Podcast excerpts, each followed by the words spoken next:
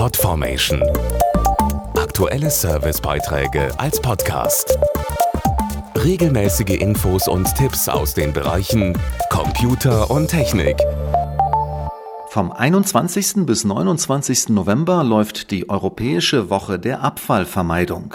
Passend dazu blicken wir heute mal auf Plastikverpackungen, die in vielen Bereichen immer häufiger eingesetzt werden.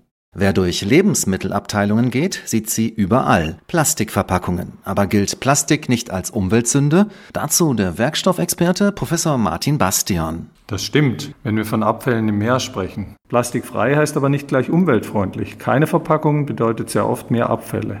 Ohne Kunststoffverpackungen wären die Regale mit Milchprodukten fast leer. Weiche Gurken oder gar verdorbenes Fleisch landen da nicht auf dem Teller, sondern in der Tonne. Plastikverpackungen schützen Lebensmittel.